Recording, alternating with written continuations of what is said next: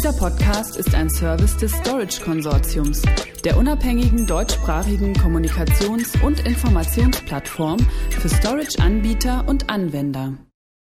Kontinuierlicher Datenschutz zur Erweiterung von Backup- und Disaster Recovery-Verfahren.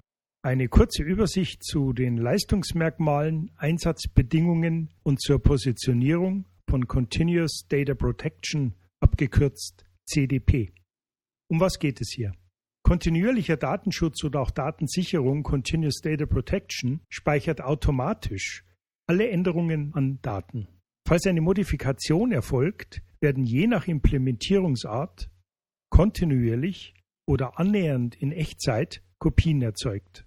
Im Vergleich dazu laufen Standard-Backup-Jobs mittels Snapshots ein- oder mehrmals zu bestimmten Zeiten, also periodisch. CDP ist im gewissen Sinn eine Backup-Weiterführung, allerdings mit Vorteilen in Bezug auf den Datenschutz, der Geschwindigkeit beim Restore, bei der Migration, Datenverfügbarkeit und eben dem Disaster Recovery Möglichkeiten. Zudem besteht die Option, DR-Tests on-premise und oder in Verbindung mit der Cloud einfacher und damit auch häufiger in der Praxis umzusetzen. Warum CDP und was unterscheidet kontinuierliche Datensicherung von Standard-Backup-Verfahren im Detail? Längere, ungeplante IT-Ausfälle kann sich heute kaum mehr ein Betrieb leisten. Und traditionelle periodische Backups stoßen bei der Menge an verteilten Daten und stetig steigenden Ansprüchen an die Anwendungs- und Datenverfügbarkeit auch an Grenzen. CDP ist im Vergleich zu herkömmlichen Backup-Systemen ohne CDP-Funktionalitäten sehr leistungsstark in Bezug auf die wichtigen Parameter RTO und RPO.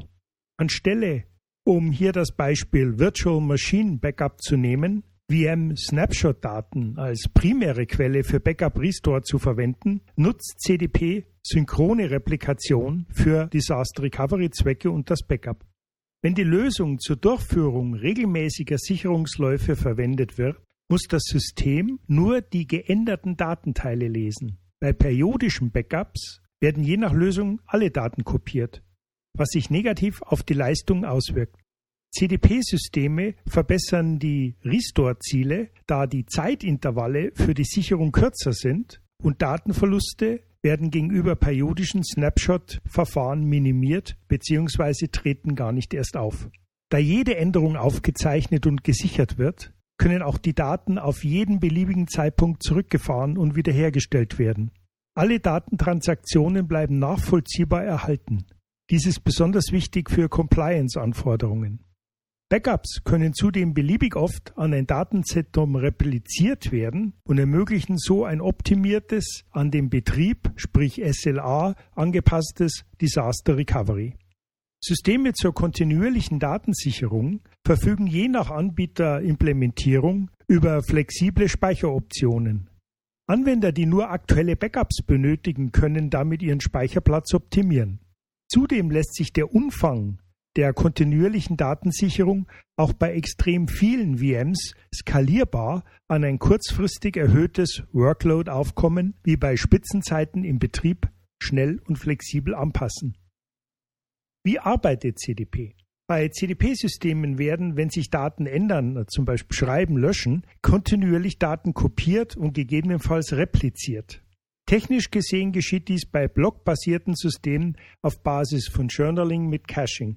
Wie viel sogenannte Checkpoints dazu pro Zeiteinheit gesetzt werden, hängt von der Leistungsfähigkeit und der Zielsetzung ab.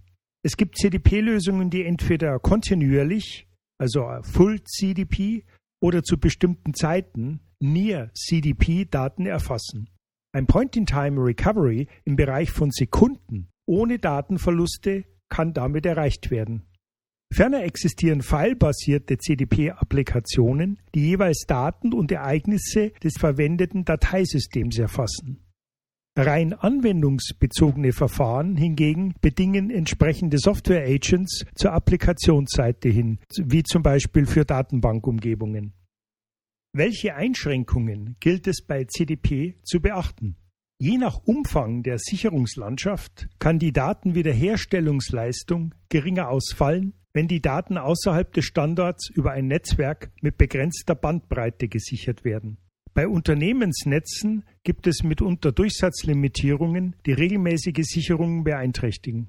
Auch erfordern CDP-Systeme herstellerspezifische Software bzw. Optionen wie Lizenzen und optimierte Hardware, die natürlich dann meist teurer gegenüber Standard-Backup-Lösungen sind. Für CDP werden idealerweise auch schnelle Laufwerke benötigt, was zum Beispiel mit SSDs zusätzliche Kosten bedeuten kann. Auch der Datenumfang steigt stetig, da jede Änderung schrittweise gesichert wird. In der Konsequenz können Leistungs- und Stabilitätsprobleme bei den beteiligten IT-Infrastrukturkomponenten auftreten.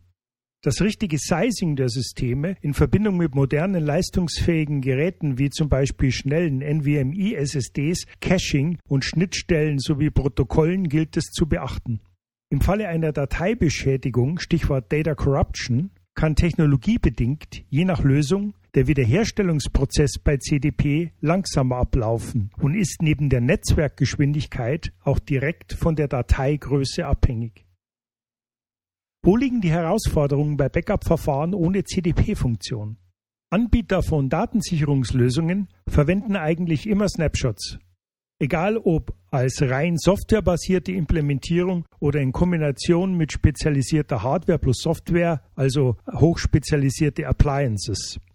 Softwarebasierte Datensicherung integriert sich in Hypervisor-Systeme und erzeugt über periodische Snapshots ein Backup auf Image-Ebene um VMs oder Ordner wiederherzustellen.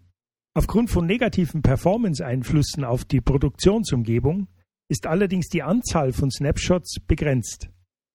Beim Restore-Prozess kann sich das in möglichen Datenverlusten bemerkbar machen, falls zum Beispiel Snapshots nur zweimal innerhalb von 24 Stunden erzeugt werden.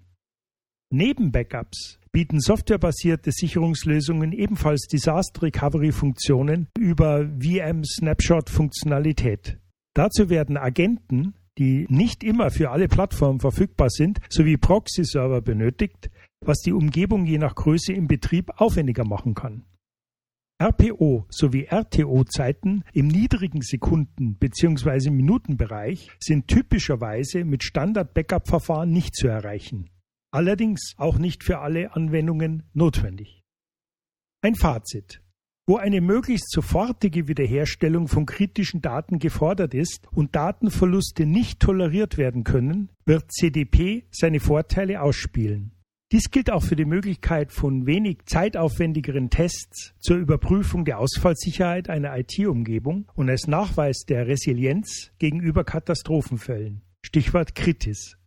Anbieterlösungen mit Full- oder Near-CDP-Funktionen sowie Enterprise Backup Recovery mit Disaster Recovery und CDP-Funktionalitäten sind verfügbar von Certo, jetzt HP Enterprise, Cohesity, Veeam, Rubrik, Commvault, Veritas Backup, Arcserve, Acronis, Dell Technologies, IBM und so weiter. Diese Aufzählung erhebt keinen Anspruch auf Vollständigkeit. Weitere Informationen erhalten Sie wie immer auf unserer Webseite unter www.storageconsortium.de Stichwort CDP. Dieser Podcast ist ein Service des Storage Konsortiums, der unabhängigen deutschsprachigen Kommunikations- und Informationsplattform für Storage-Anbieter und Anwender.